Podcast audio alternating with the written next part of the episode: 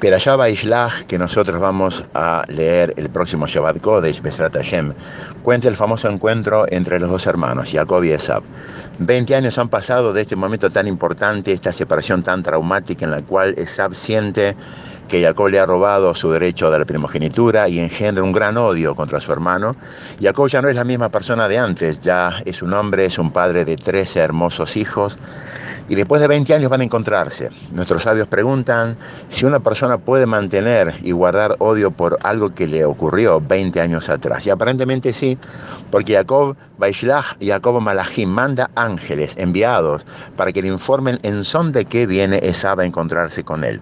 Los ángeles vienen con una mala noticia que Esab se acerca con 400 hombres de guerra y aparentemente no vienen en son de paz.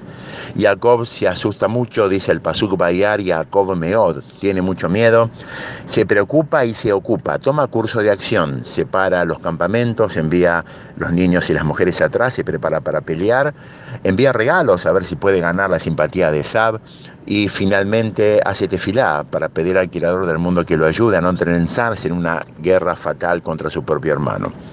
Sin embargo, vemos nosotros que en el momento del encuentro que se abrazan y lloran, no hay ninguna cita del temor de Jacob. De acá nuestros sabios aprenden un concepto muy importante para nuestros días. Seguramente que una de las sensaciones más, eh, más alienantes que nosotros tenemos y más angustiantes son las preocupaciones. Una persona crónicamente preocupada no es una persona feliz. Jacob se preocupa cuando se entera de lo que va a ocurrir, se ocupa al máximo de lo que él puede hacer y ya una vez que se ocupó, ahora una sonrisa se dibuja en su cara porque en el momento crucial del encuentro, que es el momento más difícil, él está totalmente relajado. Aparentemente las preocupaciones deberían disparar ocupaciones, pero una vez que nosotros nos ocupamos del problema deberíamos relajarnos.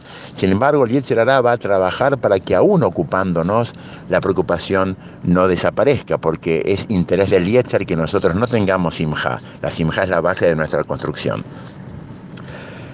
Nuestros sabios escriben sobre este tema in extenso, es muy interesante. La palabra preocupación se dice en hibrid de Agá. Se escribe con cuatro letras, Dalet, Aleph, Gimal y He. De las cinco primeras letras del abecedario, la palabra de Agá incluye las cuatro primeras menos la Bet, que es la segunda. La Bet es la primera letra de la palabra Bitajón. Cuando nosotros tenemos fe y confianza en Dios, la preocupación puede diluirse. Ayuda a que no carguemos mochilas que no nos corresponden tener. Sin duda que las preocupaciones básicamente son más que por el presente, básicamente son por el futuro. Y el futuro es una situación incierta, nosotros no tenemos control de lo que va a pasar con nuestras vidas en cinco segundos y intentar controlar algo que excede a nuestro control, como es el mañana, causa seguramente una angustia muy grande. Nuestros hermanos Ashkenazim, muy inteligentes por cierto, tienen una muy buena costumbre en Shabbat. Las noches del viernes ellos comen farfalej. La palabra farfalej viene de la yon farfal.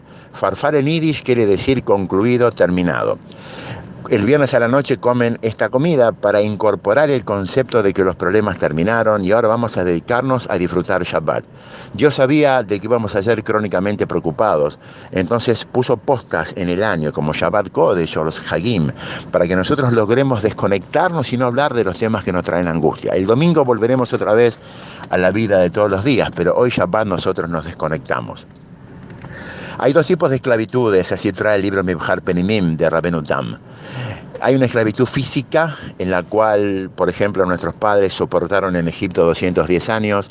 Una vez que salimos en Pesach de Misraim y cruzamos el Yansuf, ya el faraón esclavizador no tiene fuerza para pegarnos. La esclavitud física termina cuando los esclavos escapan del alcance de su opresor.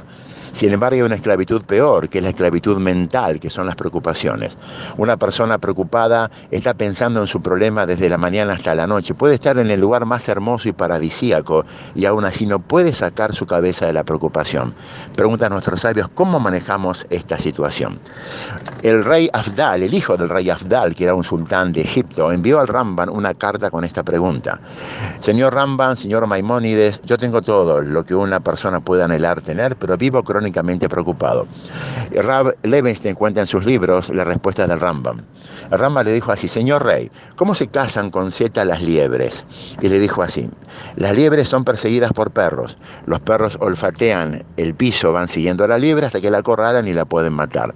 ¿Cómo los perros saben dónde está la liebre?